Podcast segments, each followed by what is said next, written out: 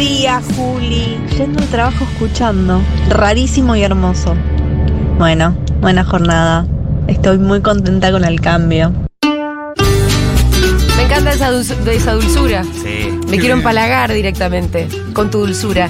Bien, eh, hoy tenemos un programón también, así que prepárense. ¿Por qué? Hoy vamos a hablar con el señor Alberto Silioni, ministro de Educación de la provincia de Buenos Sí. Aires, que fue también ministro de Educación de Argentina, De uno de los mejores. De los De que saben de gestión te dicen, entra Silioni y te entra... Entra al top, al Olimpo de los ministros de educación. eh, sí, iba a usar tipo una analogía con jugadores ¿Qué fútbol, fue? pero- El, ministro de Cristina, ¿no? Nunca lo Sí, pero mucho, ¿no? Él fue ministro de Cristina. Sí, fue Porque ministro de. Néstor fue Filmus.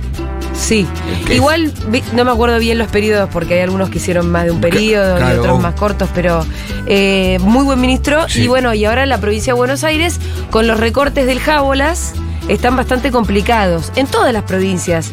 Y eso es lo que vamos a resaltar, pero les sigo contando. Vamos a hablar un poquito con el señor Leandro Renú, periodista económico de la casa. De página 12 también, en un- que está en un momentazo. Porque Zayat sigue de vacaciones, así que lo estamos esperando. Todavía estamos en periodo Zayat. de gente que anda de vacaciones. Trae alfajores, aunque sea. El, equipo no termina de estar del to- Este programa ya está consolidado, pero. Pero faltan algunas ¿viste? piezas, No ¿viste? del todo. Es como Boca, ¿viste, Fito? Para futbolizar, ¿viste? Que nos falta el X que está en la selección, nos falta Medina, como que todavía no está el equipo Me completo. gusta.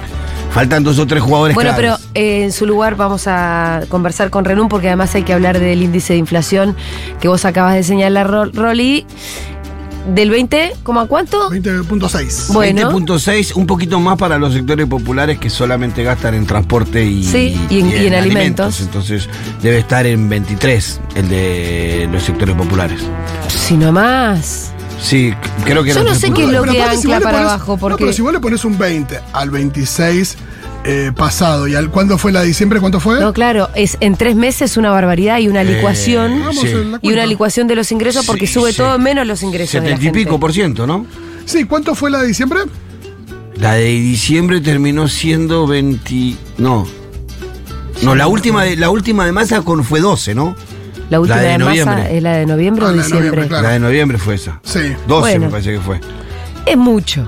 En todo caso, No, la estamos, conclusión. Estamos, estamos como. Está el gobierno celebrando una inflación del 20% en un país que tiene proceso de inflación de 8 años consecutivos todos los meses. o Ayer sea, alguien tuiteaba la foto de Bullrich con Sturzenegger. O sea, Bullrich con Sturzenegger en una conferencia de prensa como. con un cartel enojadísimos con la inflación que era de 1,4 Claro. de un mes. Era altísima igual para era la del fin del mandato de Cristina. me- Pero ellos promedio- haciendo una conferencia de prensa porque ese número era una barbaridad. Sí.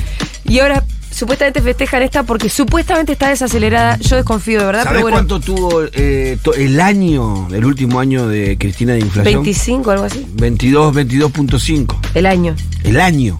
Y era escandaloso, que lo era, pero la verdad. Pero ajustaba dos o tres variables y agarraba la senda de vuelta. No es que tenías que dar vuelta al país como hizo Sí. Macri y después haces el boludo como se está haciendo ahora, ¿no? No, Bueno, aparte si vos haces- creo que fue a lo que apuntó Cristina ayer en su, En la su carta. o sea, en Sí. decir, bueno, mirá, el problema de la Argentina es la deuda y, y inteligentemente apunta ahí, porque es lo que nunca hizo el peronismo, tomar deuda.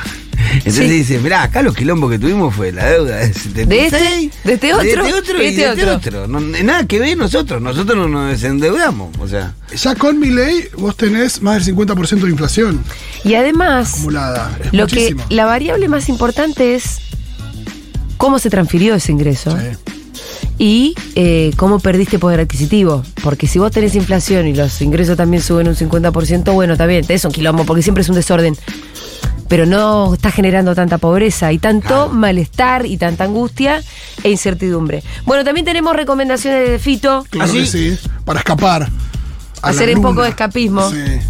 y también tenemos columna de Aldana Contreras, que vuelve allí con sus eh, consejos para la crianza, como todo el mundo sabe. Aunque seguramente tenemos oyentes nuevos. Quiero saber, 1140 66 000. ¿Hay gente que nos conoció ayer?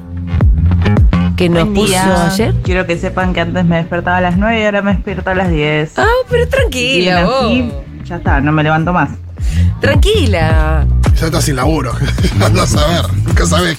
Puede Tengo más ser. tiempo libre. ¿Por qué será? Y pasa también. Sí, sí, sí, qué sé yo.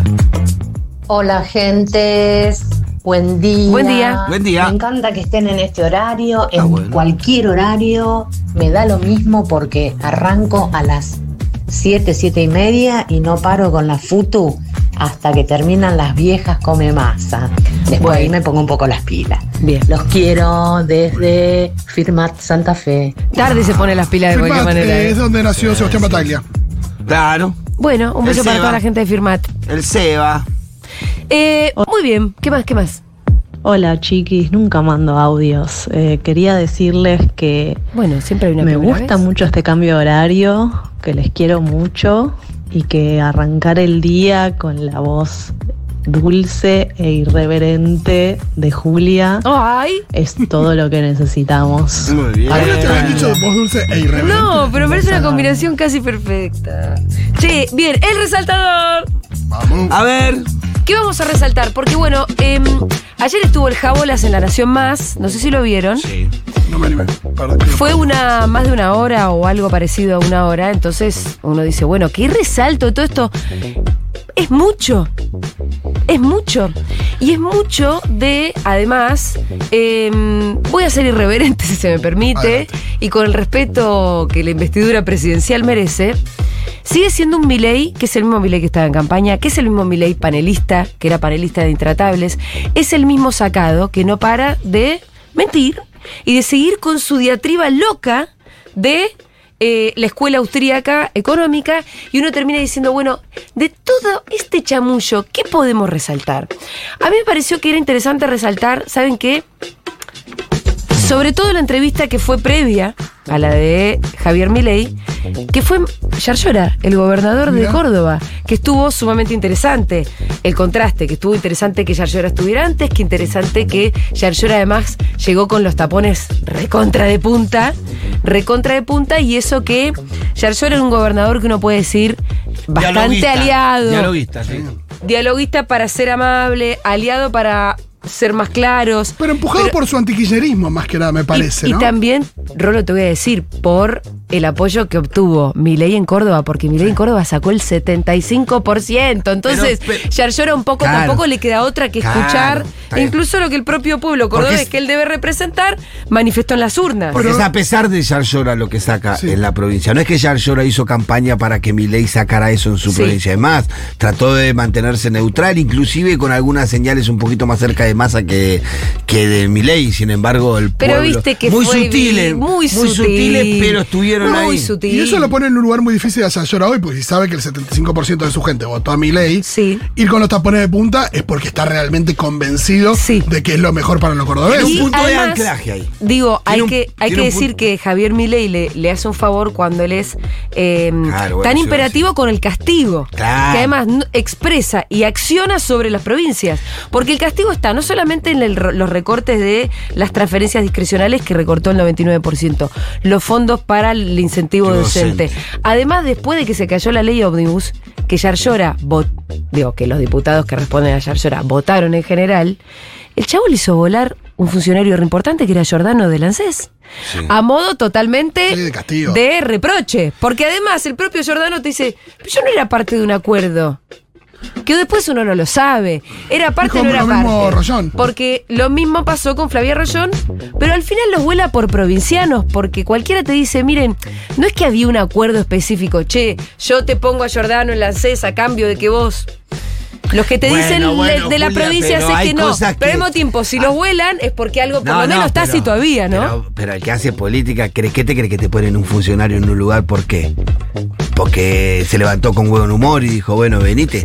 El, el hecho de que te ponga un funcionario, Sí. porque, por ejemplo, el de transporte, era el de transporte de Schiaretti de Córdoba y vino a ser del transporte de Nación.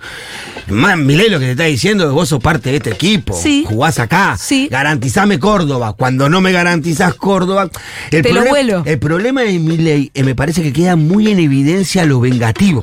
Sí. Porque si lo hubiera hecho un poquito más estratégico, deja pasar, viste que, viste que dice el dicho, la venganza es un plato que se come despacio, frío. Frío. Allá lejito. Entonces, si hubiera dejado pasar un mes y, Sí. y empieza a tirar estas medidas, pero quedó muy evidente que es un acto vengativo porque no le sacaron la ley ómnibus. Y además- ahí es donde tiene el problema, me parece, mi ley con el pueblo cordobés. Que ahí donde tiene un punto donde anclar Geyar llora, me parece a mí. Porque decir, che, flaco, este tipo está loco, se está vengando de nosotros por, por una ley que yo defendía. Porque Vos te- hablas de política y Milei no. Yo lo que Claro, vi ayer, viendo la entrevista, Claro, que la vi casi sí. toda, porque al final Sí, ya te juro que en un momento me aburrió, porque era la diatriba de un chiflado que sigue hablando de las mismas de las mismas ideas locas de la escuela austríaca y la economía y empieza a tirar, empieza a mentir, a, a tirar datos. Eh, cierra con un alegato que vamos a escuchar que para mí es un poco el resumen de, de que el discurso de Milei sigue siendo una cuestión de fe. Sí, al mismo tiempo, ese discurso y esa actitud es la que la puso donde está. Tema que no es lo mismo hablar que hacer. Y eh, hay que ver hasta dónde lo sostiene. Pero Claro. el tipo debe pensar, che, si a mí, si yo estoy acá Sí. por no hacer política, sino hacer lo que vengo haciendo, y gritar en la televisión, y ser vengativo. ¿Por qué no lo seguiré y haciendo? ser irascible, hablar de la casta Sí. y todo, ¿por qué no lo voy a seguir haciendo? Porque ahora estás gobernando, le podría por, su- decir. por supuesto, y porque ahora la gente te está evaluando respecto de lo que le pasa en su bolsillo. Bueno, una de las cosas que decía el documento de, de- fue de Cristina ayer, De sí, era que bueno, a vos, vos ahora venís con el aval de los votos. El aval se sostiene con la gestión. La legitimidad vos la sostenés dando respuestas a la gente que te está pidiendo vivir mejor. Bueno, es todo lo contrario. Yo creo que arranquemos escuchando los alegatos finales. ¿Por qué? Para que ustedes vean por qué yo no puedo resaltar casi nada de lo que fue la entrevista de Milei y lo que decidimos resaltar es otra cosa, que es el Jabolas versus los gobernadores. Y empezar a resaltar quiénes, sobre todo haciendo hincapié y eje en Yarlora, que es el que estuvo ayer desplegando bastante, y algunos otros. Y empezar a destacar cuáles son los gobernadores y de qué manera se empiezan a alzar un poquito y empieza a tensarse cada vez más. Escuchemos los alegatos para que ustedes escuchen, bueno, miren, este chamullo, la verdad, lo descarto. La única forma de salir de esto es abrazando las ideas de la libertad, porque donde triunfan las ideas de la libertad, la sociedad prospera. Entonces, esta vez el esfuerzo vale la pena, porque en todos los demás esfuerzos, todos mantuvieron sus curros y perdieron los argentinos de bien. Esta es la primera vez que se hace el ajuste y los que pierden más en todo esto son los políticos, los parásitos, los ladrones. Y eso va a hacer que, pasado este mal trago, hay luz al final del camino. Una Argentina mejor es posible y lo estamos haciendo. Ahí uno dice, sos, te, te crees el Mesías, es toda una cuestión de fe, todo lo que está diciendo, de verdad, a él que le gusta hablar de la experiencia empírica, no se puede sostener en nada. A mí realmente me puso muy nerviosa que siguiera, eh, que tuviéramos un presidente con este tono y con este nivel de mentiras y todo. Che, Julita, en tres días, la semana Sí. pasada, se comparó con Moisés, Sí, que liberó a- al pueblo hebreo. y hebreo que de la abrió, el- eh, y que abrió así con los bracitos el que mar. charló con Dios, que charló con Dios y bajó con las leyes Sí. para, para su pueblo, que y su pueblo estaba en una y los cagó a pedos. Y eso es lo que citó el otro día cuando se comparó con Moisés. Se comparó con Terminator Sí. y se en tres días seguidos y se comparó con una reina que cabalga dragones y que prende fuego a su pueblo. Porque se enojó. Sí. O sea, en tres días seguidos. Sí. Cristina un, dijo, un día dijo, me tiene que tener un poco de miedo y todo. Hoy se armó todo ese quilombo. Bueno, No. vamos a arrancar por la rebelión de los gobernadores o el Jábolas versus los gobernadores, los gobernadores versus el Jábolas. Y el Jabolas versus Lali, porque también obviamente que se cuela tan Lali y los gobernadores. Vamos a escuchar eh, a Milei sobre Cosquín Sí. y Yarlora y Lali. Todo esto. Córdoba, cuando Córdoba hace el Cosquín Rock, que es privado, pero sucede que en subsidios, Exenciones impositivas. por eso subsidio, le da mil millones de pesos. Vamos, ¡ey! Digamos, entonces, digamos, todos los artistas que tuvieron ahí, digamos, por ejemplo, Lali Depósito cobró de la del Estado. No sé si llega a esa eh, esos, mil millones, esos, esos, esos, bueno, pero Lali Depósito cobró de varios gobiernos. Entonces la pregunta es, ¿vos estás dispuesto a financiar esos gastos contra el IVA que le saca el alimento a los chicos pobres del Chaco? ¿Por qué, digamos, eh, Yarlora? Pregúntale, digamos, ¿por qué agarra y no corta la pauta oficial? Que la usa pa- como mecanismo de propaganda para que hablen bien de él. Pero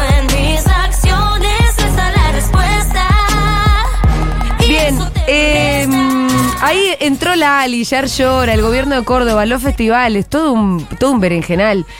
Ha- Hablaba, entre otras cosas, de las exenciones impositivas, Que ¿no? tienen todos los espectáculos culturales, Que tienes por ley. por ley. Pero lo que yo digo es, cuando te conviene, se cuentan las exenciones impositivas y cuando no, ¿cuándo vamos a contar cuánto hay de exenciones impositivas a Galperín. En concreto, a una empresa. El otro día me pasaban este dato que me pareció impactante. El- el monto de las exenciones impositivas a Mercado Libre es equivalente a la guita de las universidades. Ah, mirá. Bueno, A la mierda. bueno.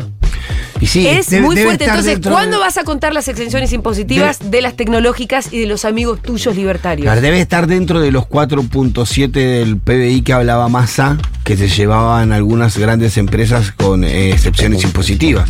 Bueno, mira, el año pasado todo el sistema universitario salió 70 y- 75 mil millones. ¿Qué es lo que tiene para este año? Es, y que es, lo mismo que tiene para este año, con, con una inflación de un 75% Y es- en los primeros tres meses. menos de lo que recibió Galperín en ex- exenciones impositivas. Bueno, em, muchos temas. Hablaba entonces acá, Milei arremetió con toda contra Yarlora. Yo lo que creo, esta es mi hipótesis, creo que Yarlora se enteró de lo que iba a pasar en la nota porque fue grabada, si, si bien la pusieron al aire posteriormente a la que hicieron a él, tal vez supo de algo y de que Milei se había...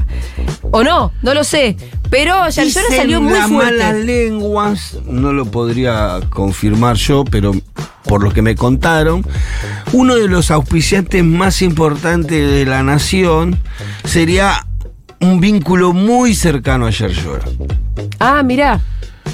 Así que información de la nación Yerjora siempre tiene. Bueno, la cuestión es que estuvo el gobernador de la provincia de Buenos Aires ayer justo antes, estuvo con los tapones de punta, como les venía diciendo. Perdón, ¿qué dije? Buenos Aires. De Córdoba. Bueno, de Córdoba. Eh, y estaba recaliente. Vamos a escuchar el próximo audio eh, en el que Yarlora dice: Díganme. Díganme lo que quieran, insúltenme en donde quieran. Yo no voy a entregar la producción, no vamos a entregar la, la industria, la producción, eh, como no hicieron otros. Los países, ponerle el 15% más de retenciones a las fábricas de maquinaria agrícola, a las fábricas, eh, a, a- a los talleres que producen, a las economías regionales. La salida de cualquier plan fiscal es con trabajo y con producción. Y ahora van a empezar a ver, van a empezar a bajar la inflación, pero van a empezar a subir los desempleos. Entonces, nosotros le hicimos un favor al presidente. Si la bronca es por defender el interior de la Argentina, bien merecida la tengo. Porque no voy a entregar el interior o no voy a entregar a Córdoba. Digan lo que digan, aún con el ejército de troll que tiene. Salió con todo, ¿eh? Este es un tono de Yarlora que a mí me, me pareció que. Yarlora está caliente. Esto es lo que valía la pena resaltar, ¿viste? Yarlora está está muy caliente y es una provincia fundamental que terminó definiendo la elección. Cuando vos sacás en una provincia importante y populosa y rica como Córdoba el 75% de los votos, que a los dos meses esté peleado así con este gobernador, bueno, ¿Alguna consecuencia va a traer? No sé si electoral sobre el pueblo de Córdoba porque es muy particular. A mí me parece que las consecuencias van a ser más políticas. a mí me parece que ya se ve. O sea, él. Él, él ya está jugando la carrera de tratar de liderar el peronismo de centro. Yarlora. Sí, que quiere ser presidente, Yarlora. Por eso. De liderar el peronismo del centro para ver si puede construir una, una, una carrera presidencial. Digo, pero Yarlora propone algo mucho más eh, revolucionario, inclusive, que lo que declara ahí. Yarlora es el que está hablando con Axel Kishilov y con. No, te pregunto. ¿Vos lo tenés chequeado esto? Eso. Sí, sí, sí. O Yo sea, está la propuesta de, tratar- re- de revivir el Tratado de San José, Bueno. del cual Carly dijo que sí le dijeron, pero que ellos no estaban tan, tan convencidos de eso. Eso es una versión que circuló. Tenemos el audio sobre eso. Eh, no, Perdón, no tengo los audios, si no, no metía la gamba. no, no, no, no, igual vamos a ese. Seguramente sea el audio 6, Pau, ponémelo.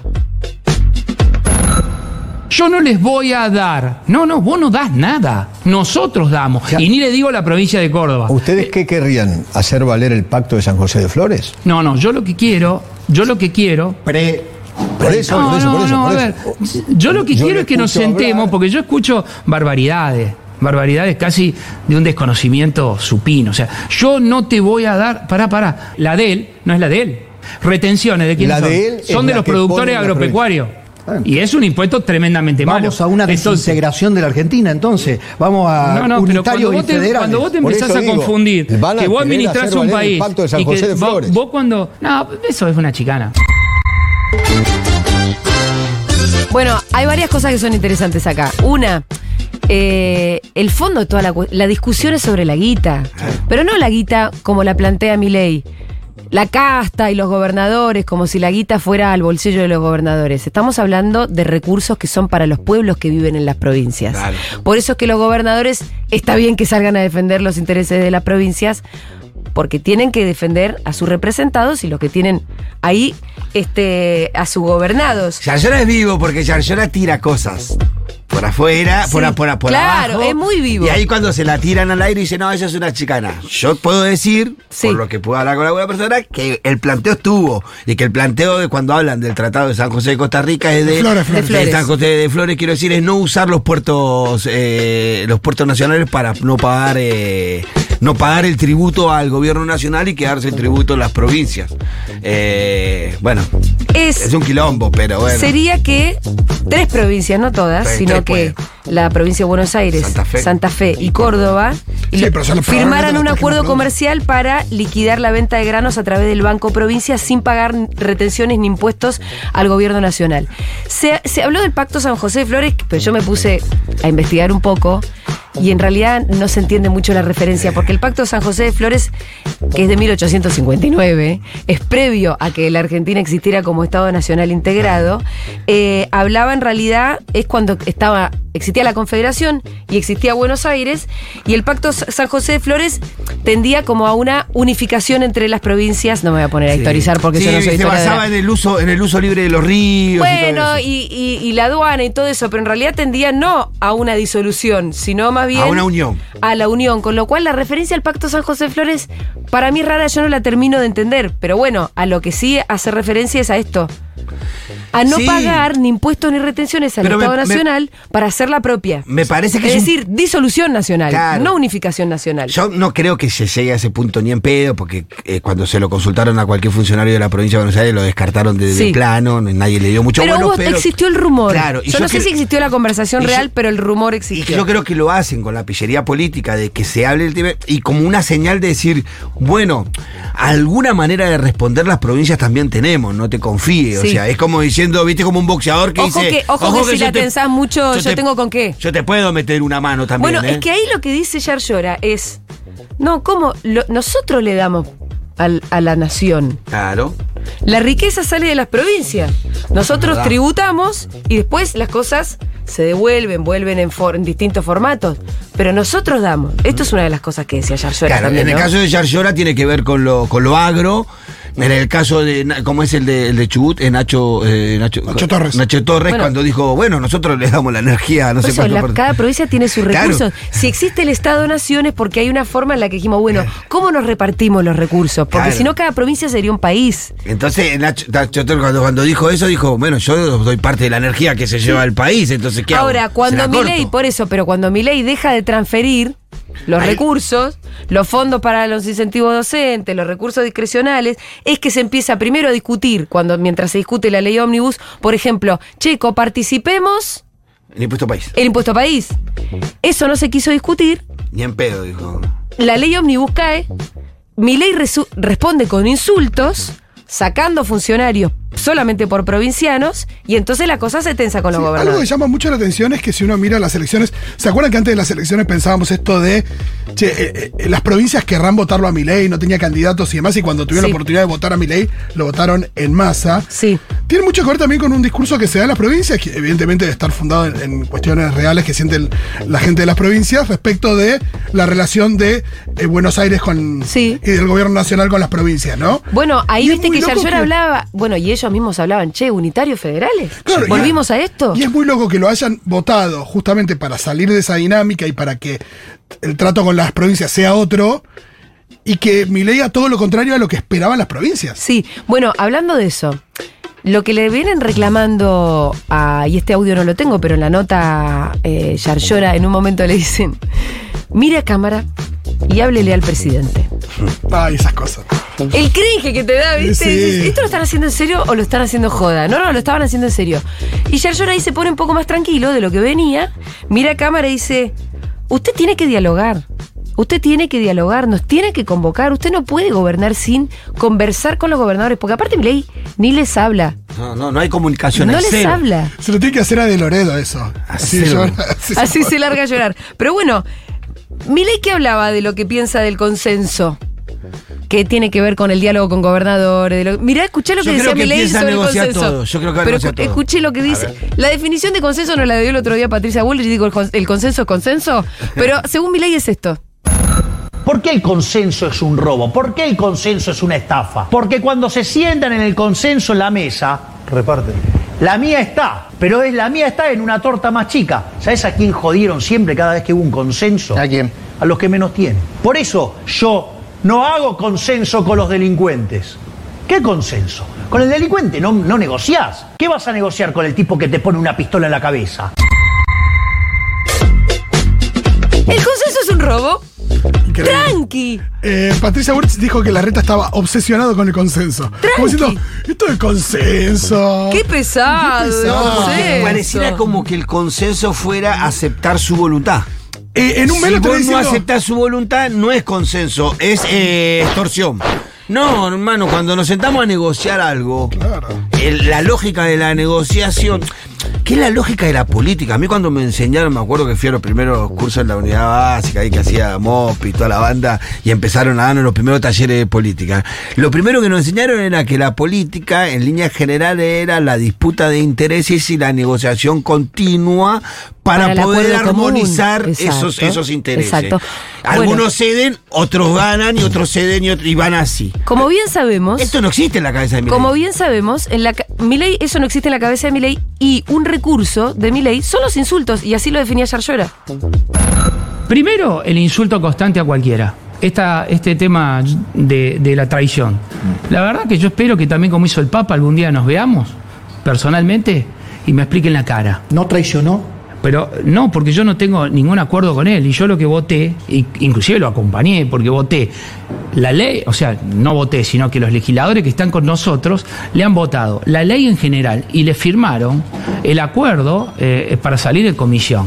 Y por supuesto que hubo discusiones en algunos artículos y votamos convencidos y le dimos institucionalidad. Pero yo vi esa lista de diputados, de diputados nacionales, en donde había de distintos partidos políticos, del radicalismo, Sí, sí, sí, sí. de esto, del otro. Esas listas negras en Argentina causaron mucho problema. Ahora hay listas negras sobre periodistas.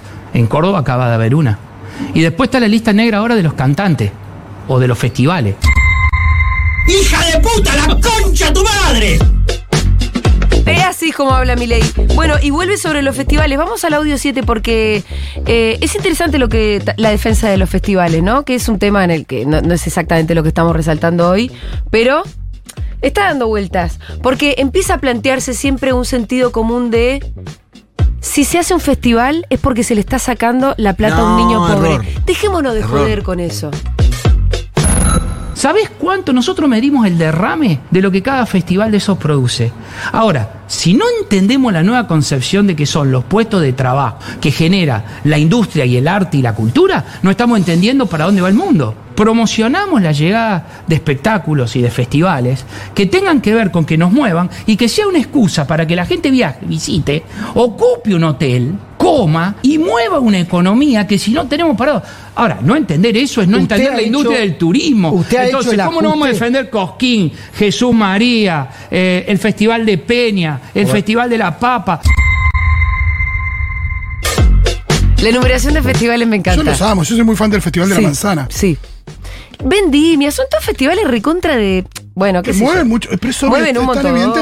Y de los que mu- en No, muchos casos participa Fátima Flores. La cantidad de sectores, sí, Gracias. sí, la cantidad de sectores populares que viven de eso, porque alrededor del festival empiezan a ir los vendedores de gaseosa, que se compran una laderita, que tienen esta de Tergopol, viste, andan vendiendo coquita, otro que se pone un puesto de pancho, de choripán, de pati. Hay todo un movimiento eh, alrededor de cada uno de los festivales que se realizan en pueblos en donde comúnmente no hay festivales.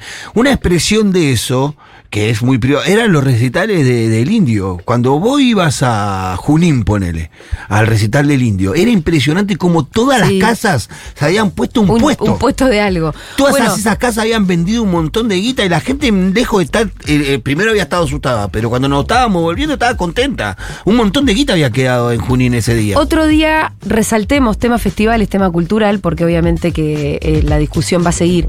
Quiero agregar algunas otras expresiones de gobernadores Obviamente el gobernador de la provincia de Buenos Aires, que además ayer dijo que iba a reclamar por vía administrativa por todos los fondos que el gobierno nacional adeuda a nuestra provincia, y como en un ratito hablamos con Silioni, vamos a profundizar sobre eso. También Silioto, vamos a tomar, gobernador de La Pampa, vamos a tomar la decisión de defender nuestro patrimonio y si tenemos que ir a la corte, vamos a hacerlo. Y no creo que ningún otro gobernador deje de hacerlo porque estaría incumpliendo la responsabilidad que tiene y también la representatividad popular que le dieron en su provincia. Yo digo, ¿tiene la justicia un momento excepcional como para reivindicarse? En algunos puntos lo está haciendo, como la justicia laboral, que viste, suspendió algunos puntos del DNU. ¿Qué sé yo? Tengo la impresión de Que la que, justicia Supre- se reivindique, decís que vos. la Suprema Corte va a jugar esta vez. Porque la tiene muy fácil. También hay Me una parece cosa que decís, esta vez si la Suprema Corte- la Constitución. Sí, por eso. Me parece que esta vez la Suprema Corte va a jugar a favor Y de la justicia. Yo no me del- adelantaría tanto, un la tiro verdad. para la justicia, me Bueno, parece. y por último quiero sumar al gobernador de Salta, Sáenz, que uno dice, ¿de quién es Sáenz? Sáenz es saencista. Gobernador de Salta que en el- mi- miren este recuerdo. En 2015 fue compañero de fórmula de Massa. Después en las legislativas siguientes del 2017 estuvo con el macrismo. Después fue albertista. Es decir, Sáenz, es Sáenz. Bueno, Sáenz también salió a decir, em, pensé que había pasado la época del látigo y la billetera. Es una frase acuñada por Massa en su momento. Venimos soportando estoicamente insultos y descalificaciones. Le está faltando alguien que le, se le, se le señale que comete errores igual que todos. Dice por mi ley. Tiene que gobernar porque ya no está en campaña. No es un castigo a los gobernadores, sino un castigo a la gente. Eh, Sáenz, ¿por qué salta también? Porque la rajaron a Rollón. Claro. Como lo re- recordábamos al principio. La echan a Flavia Rollón de, de- de la cartera de energía, de alguna manera también queriendo castigar, no se sabe muy bien a quién, si a la provincia de Salta. El tema es que Rollón era salteña. Hay una discusión, ¿formaba parte de un acuerdo o no? Para vos sí. Pero ellos dicen, che, No, estaba mí- ahí por idónea. pa- Él, es lo que dice pa- el propio pa- Sáenz. Claro, para mí. Pero, pero, pero, perdón, la señal de mi ley está. Claro, para mí mi ley lo hace. Bueno, estamos hablando eh, eh, como de alguien que, que no- que- que no pareciera un- eh, construir un escenario político normal al que estamos acostumbrados, Sí. ¿no? Entonces mi ley, yo creo que sí eh, incorpora a esos actores pensando que está acordando. Pero si vos no lo explicitas, mi ley, si vos no te sentás con el gobernador y decís, che, te estoy poniendo este acá para tener... una-". El gobernador lo toma como que vos te lo llevaste por idóneo. Y bueno, no lo sé, Casi 60 puntos sacó mi ley en Salta. mucho.